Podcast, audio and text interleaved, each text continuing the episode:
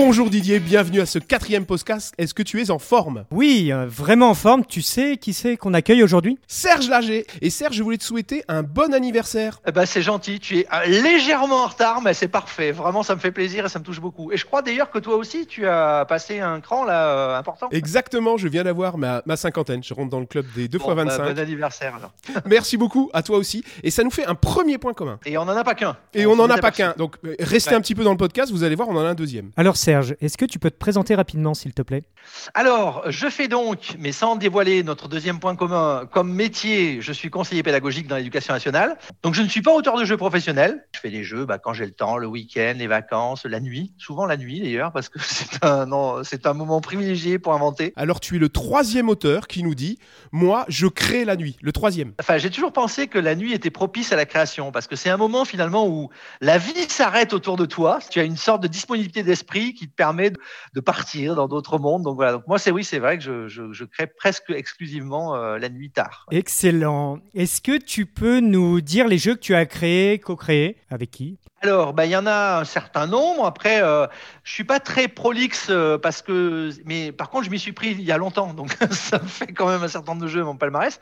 Le premier, c'était en 1981, c'est te dire. Ah, j'étais pas né. Voilà. Eh oui, c'est ça, c'est ça. Je savais que ça allait te mettre un coup. Et donc, euh, c'était le gang d'extraction avant. À l'époque, euh, il y avait une revue qui s'appelait Jeux, Jeux et Stratégie et qui euh, décernait un pion d'or. Et on, a, on avait gagné euh, le pion d'or avec le jeu Le gang d'extraction avant. Et voilà. Et puis après, bah, il y a eu des collaborations. Alors, il y a eu pas mal de collaborations. C'est vrai que j'aime bien travailler avec d'autres auteurs. Donc, il y a eu Bruno Feduti, Bruno Catala, un petit coup d'Antoine Boza, enfin voilà. Et euh, donc, il y a un certain nombre de jeux. Et puis, quelques jeux en solitaire, mais il n'y en a pas tant que ça. Il y en a trois, en fait. Il y a Mare Nostrum, Cargo Noir et Nidavellir. Donc, c'est pour ça qu'aujourd'hui, je suis content de vous parler de Nidavellir parce que bah, c'est pas si souvent que ça que je fais des jeux euh, en solo. Super. Moi, j'adore Nidavellir. Et comme à chaque émission, on va proposer à Didier, de, nous- qui nous a préparé un petit peu une présentation de ce jeu. Didier, est-ce que tu peux nous parler et nous mettre dans l'ambiance de Nidavellir Nidavellir, donc c'est un jeu créé par Serge Laget, illustré par Jean-Marie Minguez et édité par Greux Games. Donc on peut y jouer de 2 à 5 joueurs à partir de 10 ans pour des parties d'environ 45 minutes. Nidavellir, royaume des nains, est menacé par le retour du terrible dragon Fafnir. Le roi vous mandate pour constituer l'armée de nains la plus brave et courageuse pour protéger son royaume, et le joueur qui va marquer le plus de points de bravoure remportera la partie. Merci Didier, je suis complètement dans l'ambiance. Est-ce que maintenant tu peux nous expliquer un petit peu comment fonctionne ce jeu? Oui, Nidavellir, c'est un jeu de collection. Vous allez devoir recruter des nains dans trois tavernes. Pour recruter les nains, chaque joueur a en début de partie un set de 5 pièces d'or de valeur 0, 2, 3, 4 et 5. Des cartes nains vont être placées au début de chaque tour dans chacune des trois tavernes. Les joueurs vont miser simultanément et secrètement une pièce par taverne. On révèle ensuite les pièces pour la première taverne et les joueurs vont pouvoir recruter un nain selon leur mise, de la plus élevée jusqu'à la plus faible. Et on va faire la même chose pour les deux autres tavernes. Mais attention, chaque joueur qui aura misé sa pièce de valeur 0 va pouvoir échanger une de ses pièces non misées contre une pièce de valeur plus élevée dans le trésor royal. Et ainsi, il va pouvoir améliorer sa force de mise pour les tours suivants. Donc, premier dilemme. Est-ce que je joue mes pièces de valeur les plus élevées pour recruter plus facilement les nains de mon choix Ou est-ce que je laisse filer quelques mises afin de transformer des pièces et préparer les tours suivants? Ensuite, il existe cinq classes de nains et chaque nain a une façon différente de marquer des points de bravoure en fonction du nombre de nains présents dans votre armée. Plus vous avez de nains d'une même classe, plus vous allez marquer de points. Cela étant, pour chaque lot de 5 nains de classes différentes, vous allez pouvoir recruter de puissants héros. Donc là, on a un deuxième dilemme. Est-ce que je me spécialise dans une ou deux classes de nains? Ou est-ce que je la diversifie pour avoir le soutien de super-héros? Donc j'ai bien compris que le but c'était d'avoir l'armée de nains la plus puissante, mais finalement à la fin comment on gagne? Comment on compte les points? Alors la partie va se jouer en deux âges. À la fin du deuxième âge, chaque joueur va compter la valeur finale de bravoure de son armée. Il ajoute la valeur de ses nains, la valeur de ses héros et la valeur totale de ses pièces d'or. Celui qui aura la valeur la plus élevée aura l'immense privilège de mener son armée ainsi constituée jusqu'à Fafnir combattre la terrible bête. Nidavellir, bah, c'est clairement un coup de cœur pour moi. Des jeux comme je les aime. On a à la fois un jeu simple à expliquer et à jouer, une vraie interaction avec les autres joueurs, des choix cornéliens avant de miser et au moment de recruter les nains et les héros. Bref, Un jeu que je recommande chaudement pour son équilibre, simplicité de jeu, profondeur stratégique. Merci beaucoup Didier, hein, parce que c'est pas facile de décrire un jeu qui est quand même euh, bah, complexe et super intéressant, et je pense que tu l'as très bien fait. En tout cas, moi j'ai vraiment vécu. Qu'est-ce que tu en penses, Serge? L'histoire de Ah oui, bravo, c'est très bien. Mais en même temps, il avait un nom prédestiné, j'ai envie de dire. Didier Lenain, si tu veux, il était fait pour parler de ce jeu, j'ai envie de dire. Tu vois, je... J'ai oublié de préciser ce point. En plus, on parle de nains, donc euh, voilà, c'est qu'une valeur ajoutée à, à ce super jeu. Euh, c'est excellent. Moi, en fait, euh, j'adore ce jeu aussi, pour être honnête. Vraiment, j'adore parce qu'il est simple à expliquer. Puis il y, a plein de combinaisons de, façon de gagner, même si je perds un peu, un peu souvent. T'inquiète pas, on a fait, on a fait une revue. Euh, tu sais, les, les Greux ont créé un magazine. Oui. Et dedans, on a, fait, un petit numéro spécial où il y a les, stratégies, on va dire, les plus, les plus courantes de Nidavellir et comment les gérer. Et dans le magazine, vous avez notamment fait de, vous avez mis plein plein de goodies. Je me souviens qu'il y a des boîtes à construire pour pouvoir ranger les cartes. On sait que les joueurs de jeu sont maniaques et donc on a fait des boîtes pour ranger pile poil elles ont la bonne taille et tu peux ranger tes cartes dedans. C'est parfait. Alors Serge, dans tous les jeux que tu as fait, pourquoi tu as choisi celui-là? Parce que c'était le dernier? Alors un peu, parce que c'était le dernier, puis aussi parce que, mais c'est pas un hasard si tu veux, c'est parce que, en fait, donc moi, comme je te disais, je suis pas professionnel euh, dans le milieu du jeu, hein, je suis amateur, donc je produis pas des jeux tous les matins. Hein, euh, tu vois, j'en ai fait une quinzaine, mais en, quand même en, 30 ans, donc euh, tu vois ce que je veux dire. Tout ça pour dire que, si tu veux, quand je suis dans un jeu, je, je m'immerge vraiment dans un jeu. En gros, je travaille rarement sur plusieurs projets, plusieurs projets en même temps. Et euh, quand je suis sur un jeu, en fait, je, je, je vis je dors Nidavellir, je mange Nidavellir. Enfin, tu vois, souvent, tu sais, les gens me demandent euh, comment tu fais pour créer tout ça, les protocoles de création et tout ça. Je suis toujours embêté pour le dire, mais il y a une chose, en tout cas, que je veux vraiment dire aux gens qui s'essayent à la création, c'est que pour moi, le cerveau travaille tout seul. C'est-à-dire qu'il y a des moments où tu décides de travailler sur ton jeu, ok, tu prends une heure, tu prends un papier, un crayon, tu produis, tu es devant ton ordi, tu fais des choses, mais ton cerveau, lui, il va continuer tout le temps pendant que tu conduis en voiture euh, la nuit, au moment où tu t'endors, tu vois, où tu, es toujours dans le bain de penser à ton jeu. Et en fait, je, suis vraiment comme ça, je fonctionne vraiment comme ça. Donc quand je m'immerge dans un jeu, je suis à fond dedans. Donc là, en ce moment, je suis ni lire jusqu'au bout des ongles. Et, comment tu fais pour aller capter? Donc tu as raison, le cerveau, il travaille tout le temps. Comment tu fais quand tu as une idée pour la garder, pas l'oublier? Bah, Moi, j'ai un petit carnet. Hein. C'est, je, je, je, je, je, hein, je t'ai dit, je suis enseignant, donc j'ai un petit carnet et euh, que j'ai toujours sur moi. Et quand j'ai une idée comme ça, je note, même si c'est euh, de façon très, tu vois, synthétique et quelques mots, mais ça me suffit après comme déclencheur pour me dire ah oui, ah oui, j'avais dit ça. Justement, en parlant d'idées, bah, comment l'idée du jeu t'est venue, euh, le thème, etc. Alors c'est marrant parce que je suis plutôt quelqu'un qui part de la thématique et qui après habille, qui, si tu veux, qui construit le jeu avec des, mécaniques, mais après avoir construit une thématique qui me plaît et avoir décidé de ce que je voulais dire. Dans Nidavellir, c'est exactement l'inverse qui s'est passé. C'est-à-dire que j'ai eu la mécanique du coin building dans la tête. attends, attends, attends, attends. Le quoi? Alors non, ben après c'est une façon de dire les choses, mais c'est vrai que tu sais qu'il y a eu le concept du deck building il y a pas longtemps, où voilà, où tu as un deck de jeu que tu vas améliorer, un deck de cartes que tu vas améliorer en remplaçant des cartes par d'autres pour finalement avoir un, deck de plus en plus puissant. Et quand j'ai vu arriver ce concept-là, je me suis dit waouh, c'est vraiment un concept super. Et je me suis tout de suite dit mais euh, ça, ça pourrait être, euh, ça pourrait être génial au niveau des mises dans un jeu de, mise parce que ben, du coup, pareil, euh, comme, disait tout à l'heure Didier, tu vas avoir le, dilemme de te dire est-ce que j'utilise mes meilleures mises pour gagner tout de suite ou est-ce qu'au contraire je les investis pour plus tard Et du coup, voilà, est, né ce principe de la pièce du zéro qui va te permettre d'incrémenter tes pièces. Et le coin building est né comme ça, si tu veux. Et j'ai construit la thématique du jeu après. Et le coin building, c'est un petit peu unique. Hein. c'est une première, je pense, non? Ou je me trompe On peut dire ça, c'est une première. Bon, ça va être copié, hein, c'est sûr, mais parce que dans le jeu, au milieu du jeu, il sort tellement de jeux aujourd'hui, et voilà. Mais euh, oui, oui, là, c'est pour l'instant, c'est le premier jeu qui existe comme ça, oui. Et donc, tu as construit le jeu autour de la mécanique. Et je suis pas toujours parti sur la même thématique. J'ai essayé plusieurs choses, et quand j'ai trouvé les nains, là, je me suis dit, je sais pas pourquoi, mais là, je me suis dit, tu y es, c'est bon, il faut rester là-dessus. Tu as bien fait. Et finalement, là, je me suis dit, ça y est, maintenant, je tiens, je tiens le, le, je tiens le jeu. Bon, après, il faut affiner, il faut toujours euh, régler des choses, mais voilà, j'ai su à un moment donné, quand j'avais la thématique, la mécanique et je me suis dit, c'est bon, euh, on va y arriver. Donc, quand tu as présenté le jeu à Gro Games, du coup, tu avais euh, la mécanique quasi euh, terminée et, et, justement ce thème-là. Oui, tout à fait. Et on a joué en fait parce que bah, c'est des, des, amis, on se connaissait, on se connaissait avant qu'il soit éditeur, hein, par le biais d'Antoine Boza en fait. Et depuis qu'Antoine Boza a créé la cafetière, qui est un lieu où des auteurs de jeux et des gens du milieu du jeu se réunissent, on s'est trouvé un dimanche là avec, avec les Greux qui venaient de monter leur maison d'édition. Et je les ai fait jouer. Ils m'ont dit Ah ouais, ça, nous plaît et tout, c'est intéressant, on pourrait discuter et tout. Donc voilà, et c'est parti comme ça. Euh, du coup, bah, on a plein de questions encore. Oui, donc tu as beaucoup de tes jeux qui ont vu naître une extension. Donc je pense à Chevalier de la Table Ronde, Mare Nostrum, Mystère à l'abbaye, Nidavellir, Mhm. bien sûr, dont on parle. Comment ça se passe? Comment tu sélectionnes un jeu? Tu te dis, celui-là, euh, je veux faire une extension dessus? Alors, pour moi, toutes les extensions n'ont pas la même valeur et c'est pas toujours, euh, pas toujours le même cas de figure qui se passe derrière un jeu. Par exemple, pour Mare Nostrum, je pense que l'extension est vraiment fondamentale. Pour moi, elle fait partie du jeu. Et d'ailleurs, dans la deuxième version, j'ai travaillé en même temps euh, la deuxième mouture et les extensions qui allaient venir, bon, qu'ils ont réuni finalement en trois dans le Kickstarter. J'avais vraiment cette idée, tu vois, qu'il y aurait une extension pour chaque phase de jeu. Là, ça veut dire que tu as créé le jeu et les extensions vraiment en parallèle. Oui, et je pense que c'était important parce que sinon, il n'y aurait pas autant de cohérence dans le jeu. C'est-à-dire que si tu veux, si tu fais une extension après coup, euh, tu vas t'apercevoir, tu vas avoir envie de faire des choses, mais tu vas t'apercevoir que finalement, ah, mais ça contredit une règle ou ça vient pas s'im- s'imbriquer complètement, tu vois. Alors que là, en concevant les héros de chaque extension, les cartes de chaque extension, enfin tout ça, j'étais sûr d'avoir un raccord, enfin parfait, si tu veux, entre le jeu et les extensions. Donc ça, c'est vraiment un type de travail.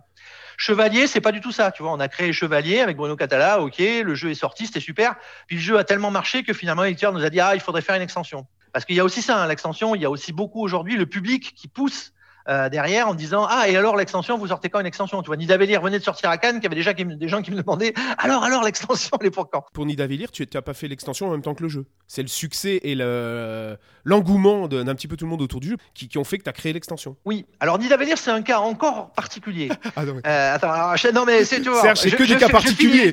oui oui, oui oui tout à fait non mais c'est important qu'on comprenne la, la mécanique Ouais, du ouais, truc tout à fait. Alors pour Nidavellir, c'est encore différent parce que là, j'avais dit, euh, j'avais, j'avais dit à l'éditeur dès le départ, je vais pas pouvoir faire 50 extensions sur Nidavellir. Pourquoi? Parce qu'à mon avis, comme vous l'avez dit tout à l'heure, c'est un jeu qui est relativement simple. Et pour moi, si je rajoute trop d'extensions, je vais finalement euh, presque dénaturer le jeu, si tu veux. Et cette complexité supplémentaire va desservir finalement ce qui plaît aux gens, c'est que il y a une profondeur stratégique, en même temps, le jeu est hyper simple. Donc je leur ai dit attention les gars, on va pas faire 50 extensions. J'avais cette idée du lieu supplémentaire qui est campement, donc on l'a faite, ok, mais là je leur ai dit, euh, pour moi, il n'y aura pas d'extension. Il y aura d'autres choses, peut-être dans l'univers d'Idavellir, mais pas d'extension proprement dite au jeu, parce qu'elle serait plus finalement euh, une verrue, si tu veux, sur le jeu euh, qu'un plus, tu vois. Et donc cette extension elle s'appelle comment? Parce que vous parlez d'extension tous les deux, mais vous avez toujours pas donné le nom, hein, je crois. Alors, elle s'appelle Singvellir. Alors, pourquoi Singvellir bah Parce que Singvellir, ce, ce sont des chutes en Islande, voilà, mais il y avait le petit lien, si tu veux, bon, nordique, et le petit lien aussi Velir, Nidavellir, Singvellir, parce que tout le monde nous a demandé pourquoi on avait appelé notre jeu Nidavellir. Donc, à un moment donné, c'était bien aussi de faire un petit clin d'œil à ça, parce que c'était drôle déjà d'avoir choisi un nom à coucher dehors pour le jeu, donc on l'a fait pareil pour l'extension, en fait. Mais c'était un, petit clin d'œil rigolo, quoi.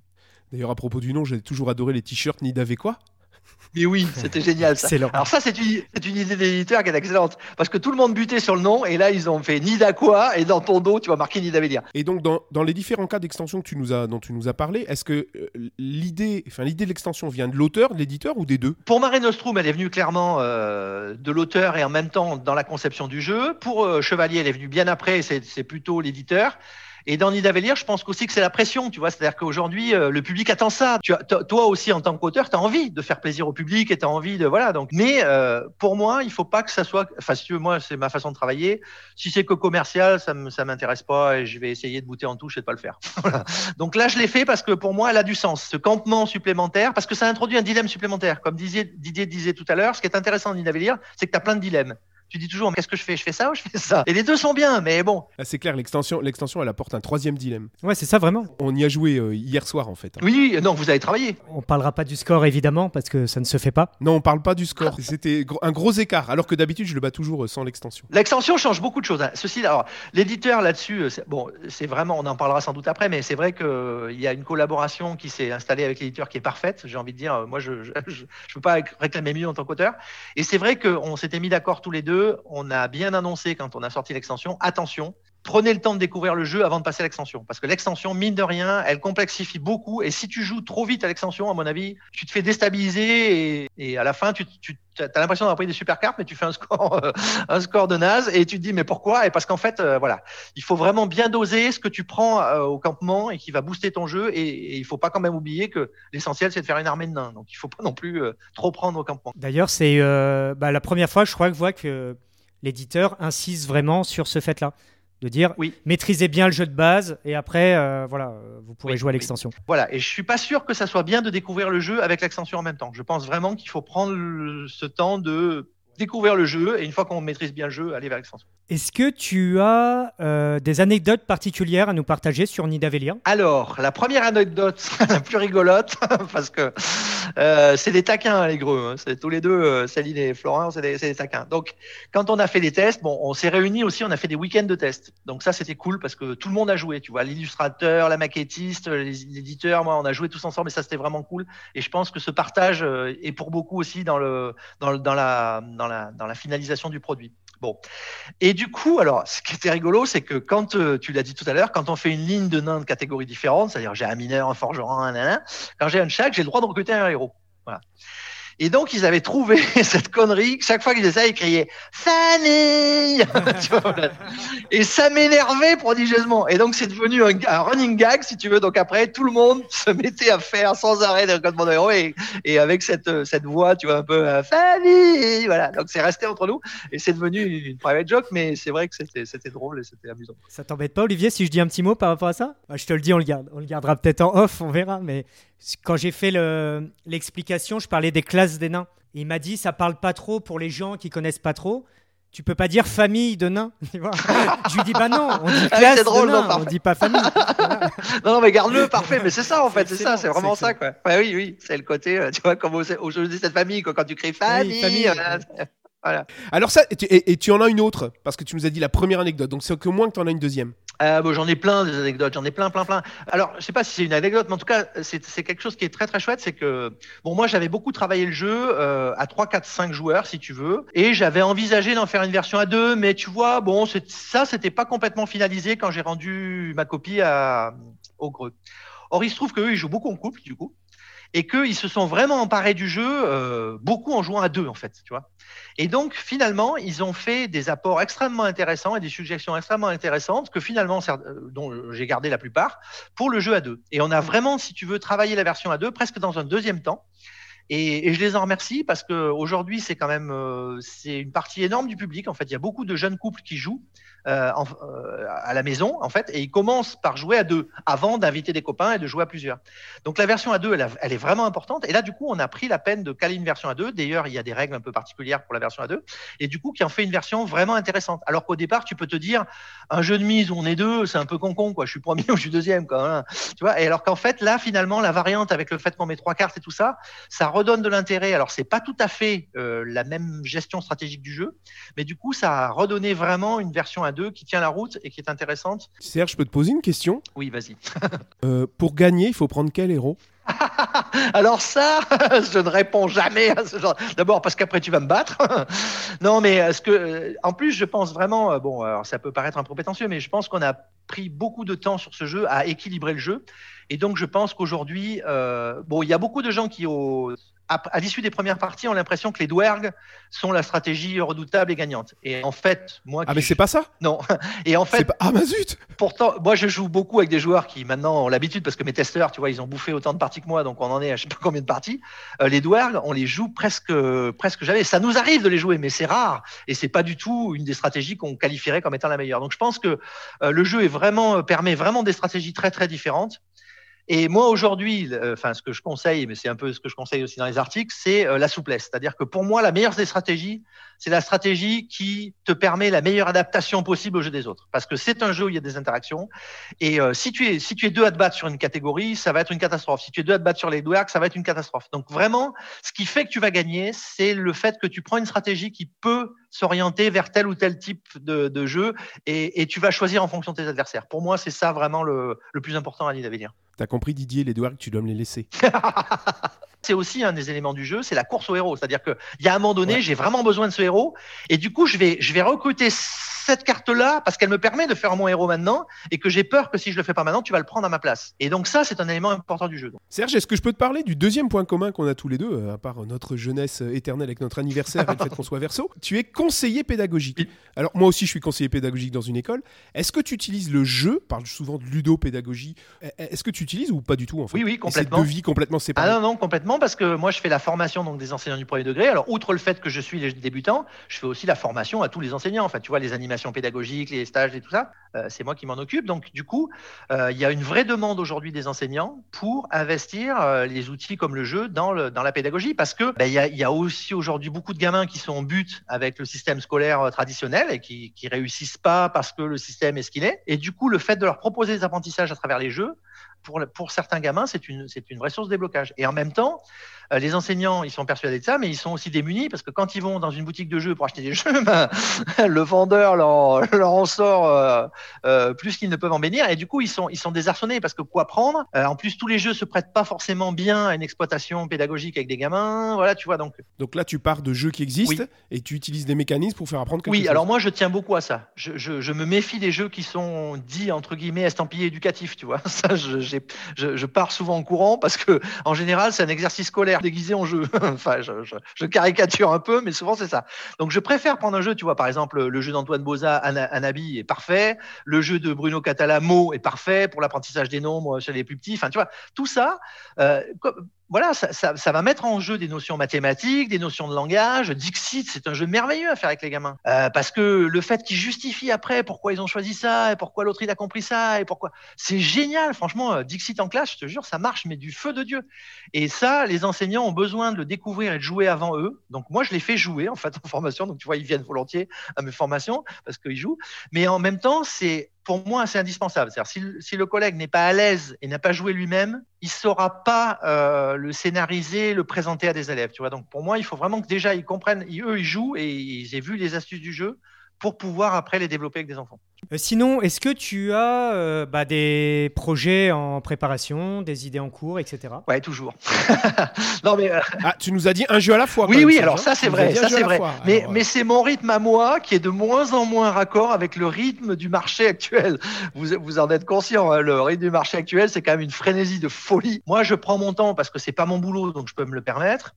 Et puis aussi parce qu'effectivement, j'arrive pas à travailler sur plusieurs projets. Alors bon, sur Nidavellir, je peux pas tout dévoiler parce que sinon Greux va me gronder, les Greux vont me gronder. Mais on travaille sur une version euh, junior, enfin on va dire mini mini Vélir ou Wow. voilà. Bon, alors je, je veux bien en dire deux mots si, si vous avez le temps parce que ça me tient à cœur. Ah bah oui, on veut bien. Parce que justement, ça aussi, il y a un vrai débat. Tu vois, est-ce qu'il faut faire des jeux à des moments euh, spécifiques public enfant ou est-ce qu'il faut faire des jeux et puis les enfants ils jouent comme tout le monde? Et pour moi, la question est vraiment d'importance parce que souvent on fait l'amalgame entre les enfants de joueurs et les enfants lambda. Et pour moi, il y a une grosse différence là-dessus. Souvent, les joueurs parlent de leur enfant. Et effectivement, moi, je vois mon fils, il a 8 ans, euh, il est capable de jouer à Nidavellir, au vrai Nidavellir, au grand Nidavellir. Et si tu fais pas gaffe, il est capable de te prendre une partie. Mais c'est pas un enfant lambda, c'est-à-dire que depuis 4 ans, il joue à des tas de jeux avec moi, il a bouffé du jeu de règles en plus soif, donc il a une culture ludique. Et c'est là que vraiment on voit qu'il y a une culture ludique comme il y a une culture littéraire, qui fait que du coup, il aborde un nouveau jeu avec beaucoup plus de facilité que ne le ferait un enfant qui ne joue pas. Donc, si tu veux, euh, les enfants joueurs peuvent jouer aux jeux qui existent dans le commerce sans qu'on leur fasse une version spécifique, c'est évident. Après, moi là, l'idée, si veux, il y, a deux, concepts qui me paraissent importants euh, quand on travaille avec des enfants. C'est un, l'autonomie. Est-ce qu'ils sont capables de jouer tout seuls entre enfants sans la présence d'un adulte? Ça, j'y tiens beaucoup et c'est vraiment un critère important. Et deux, c'est la question de la surcharge punitive, parce que ça, c'est aussi autre chose. Bon, bref. Mais pour l'histoire de l'autonomie, là, l'idée, c'est vraiment de créer un Nidavellir, si tu veux, où les enfants peuvent jouer à quatre ou cinq enfants entre eux sans qu'un adulte joue et gère la partie à leur place. C'est-à-dire, en gros, ils savent compter, ils, ils n'oublient pas la gemme, ils n'oublient pas l'échange. Enfin, tu vois, tout ça, euh, il y a une ergonomie du jeu qui va être pensée pour qu'effectivement des enfants puissent faire une partie tout seuls, voilà, sans la présence d'un adulte. Et ça, pour moi, j'y tiens vraiment parce que c'est aussi, aujourd'hui, tu vois, les enfants sont beaucoup, beaucoup sur des jeux vidéo, des jeux d'écran, des jeux de tablette. Oui, oui. Et je trouve que c'est dommage que le jeu sur plateau a vraiment apporte d'autres choses et des choses complémentaires. Alors j'ai rien contre les jeux vidéo, hein, on y joue en famille aussi, mais tu vois, je voudrais pas que voilà, je voudrais pas que les enfants jouent de moins en moins des jeux de plateau parce que franchement, pour moi, c'est fondateur de, de plein de choses sur la personnalité, la socialisation. Donc euh, voilà, donc là, on fait vraiment une version où les enfants pourront jouer tout seuls. Et les adultes pourront jouer quand même avec eux? Ce que je veux dire, c'est. Je, je sais que ta réponse va être oui, Oui, oui. mais est-ce que l'adulte va quand même retrouver le même plaisir Voilà. avec l'enfant? Ben là, l'idée, si tu veux, c'est ça. C'est justement de ne pas enlever euh, le niveau stratégique, c'est-à-dire il y a des choix. Donc les enfants doivent bien faire des choix et, euh, et les choix seront importants et vont guider le résultat de la partie. Donc c'est pas un jeu bébête entre guillemets. Par contre, il y a une ergonomie du jeu qui permet que les choix soient lisibles et soient compliqués. Donc l'idée, c'est vraiment ça. C'est c'est de ne pas perdre effectivement, comme tu le dis, au niveau stratégique, mais en même temps de simplifier les choses pour que les choix soient clairs et est perceptible en fait par un enfant plus jeune. Quoi. Ça donne envie tout ça? Ah oui, ça donne, envie, du coup. ça donne envie. Et alors, euh, ça sort quand, Serge? Alors non, on n'en est pas encore là. Attention, attention, attention. C'est pour ça que j'ai dit pas si j'ai le droit d'en parler parce que pour l'instant, euh, bon, allez, évidemment les Greux sont informés. Je dois leur rendre mon travail là après les vacances de, de février. Donc voilà, donc c'est dans les tuyaux. On sent quand on t'entend parler que tu as vraiment vécu une aventure avec l'équipe d'édition. Ah oui, oui, tout à fait. Mais c'est vrai. Hein, D'ailleurs, ils le disent tous. Ah oui, tu vois. ça se voit, ça Euh, s'entend. et, et- et c'est allé jusqu'à la maquettiste. Valériane, elle a beaucoup participé. Jean-Marie, évidemment, bon, moi je le connaissais, on avait déjà travaillé sur Mare Mais on a pris vraiment plaisir à rebosser ensemble. Et il y a vraiment eu euh, des échanges ensemble. Si tu veux, c'est pas lui qui a fait ses illustrations dans son coin, et puis voilà. Euh, et puis les Greux, enfin, je veux dire, ils sont impliqués. Ils étaient à fond dans le jeu, ils y croyaient, ils y jouaient euh, presque plus que moi à une époque. Enfin, tu vois, c'était un truc de fou. Et on s'est vu à des moments aussi pour bosser ensemble. Et ça, je pense que au final, les gens le ressentent parce que beaucoup de gens me disent souvent, ah, c'est vraiment. Et d'ailleurs, si tu le dis dans les commentaires. Euh, Il y a plein de gens qui vont dire oh le jeu est génial parce que il est super bien illustré, le jeu est génial parce que oh oui le plateau euh, des pièces et tout c'est super bien pensé, c'est tu vois. Donc c'est pas simplement la mécanique du jeu ou tu vois qui est saluée, c'est euh, euh, voilà, il y a même des gens qui sont venus au jeu, je pense, par les illustrations ou par ou par la maquette, si tu veux, qui a été faite. Donc le travail aujourd'hui, de toute façon, je pense que c'est indispensable. Un bon jeu aujourd'hui, qui, qui s'il veut se distinguer du marché, il faut qu'il ait toutes les qualités. C'est-à-dire, il faut qu'il ait euh, bon, il faut qu'il ait un mécanique intéressant, innovant, enfin qui apporte quelque chose, mais il faut aussi qu'il y ait un travail éditorial qui en fait un produit euh, visible en plus, parce que sinon, tu, euh, juste aujourd'hui, personne te voit quoi. tu sors dans une multitude Ah bah oui, euh, Ah, tellement de jeux qui sortent comme bah tu voilà, disais. bah voilà. Et là, franchement, pour 35 euros, je trouve que les Greux, ils ont fait un tour de force parce que c'est vraiment un beau jeu. Ont... Et l'extension rentre dans la boîte de base. Ah oui. Ça, c'est en bien. plus, ça, c'est vachement bien. Bah Serge, on arrive tout doucement à la fin de notre podcast. On resterait euh, toute l'après-midi avec toi, là, hein, pour être clair. Oui, en plus, je suis bavard, t'as tout- remarqué. Ah, mais j'adore, j'adore, j'adore. C'est super. Tu racontes, c'est passionnant, c'est passionnant. Merci beaucoup. Est-ce que tu veux rajouter quelque chose, quelque chose dont on est- dont on n'aurait pas parlé et, et- et qui tient à cœur en disant, euh, j'ai quand même encore un truc à dire, euh, Didier Olivier? Je fais partie de ces gens qui ont commencé le jeu à une époque où il y avait que des passionnés. Tu vois, moi, quand, quand j'ai commencé le jeu, en, donc je le redis, dans les années 1980, pour ceux qui, qui n'ont pas connu ces années-là, euh, il y avait que des passionnés. Tu vois, il y avait quelques maisons d'édition, il y en avait trois ou quatre, et on était une dizaine d'auteurs, on se connaissait tous. Enfin, tu vois, c'était un milieu de vraiment que de passionnés. Aujourd'hui, bon, ça a changé, mais en même temps, je trouve qu'il y a quand même beaucoup de passion dans notre métier, dans, dans ce milieu-là. Tu vois, même les éditeurs, même tout le monde, il y a beaucoup de passion, et je trouve que c'est chouette. Et je, enfin, je- je- je- j'espère que ça va perdurer parce que c'est, pour, pour le jeu, je trouve que c'est important. Et c'est un petit peu le but de ce, de ce podcast. hein, c'est quand on joue à un jeu, derrière il y a un auteur et il y a tout ce que tu nous as fait vivre là en discutant avec toi. Et puis de culturel aussi, tu vois, moi, je, euh, par exemple, la, la, la, la mythologie nordique. Alors tout le monde nous a chahuté, pourquoi Nidavellir Mais n'empêche que les gens apprécient vraiment de découvrir une mythologie qu'ils connaissent beaucoup moins que la mythologie grecque et romaine. Et moi, j'aime bien dans mes jeux avoir ce côté-là un peu aussi, tu vois, euh, voilà, entre guillemets, culturel, sans être, sans être trop prétentieux ou élitiste, hein, mais tu vois, je trouve que c'est important. Serge, c'était passionnant. Merci beaucoup. Merci Eh beaucoup. ben, c'est moi qui vous remercie. Grand plaisir et bonne chance à vous pour euh, toute la suite. Merci. Et on annonce notre, euh, notre invité de le- du mois prochain, Exactement. Donc, invité du mois prochain, c'est qui? Alexandre Droit. Et tu sais déjà de quel jeu il va nous parler? Euh, oui, je crois. Et on a le droit de le dire? Bon, allez, on peut peut-être le dire. Il va nous parler d'Aquatica. Sa réédition d'Aquatica. Parfait. Eh ben super. écoute, Serge, merci beaucoup. Vraiment, c'était super. Eh ben, c'est moi qui vous remercie. Bonne continuation à tous les deux. À très très bientôt. Oui. Au revoir. Ciao.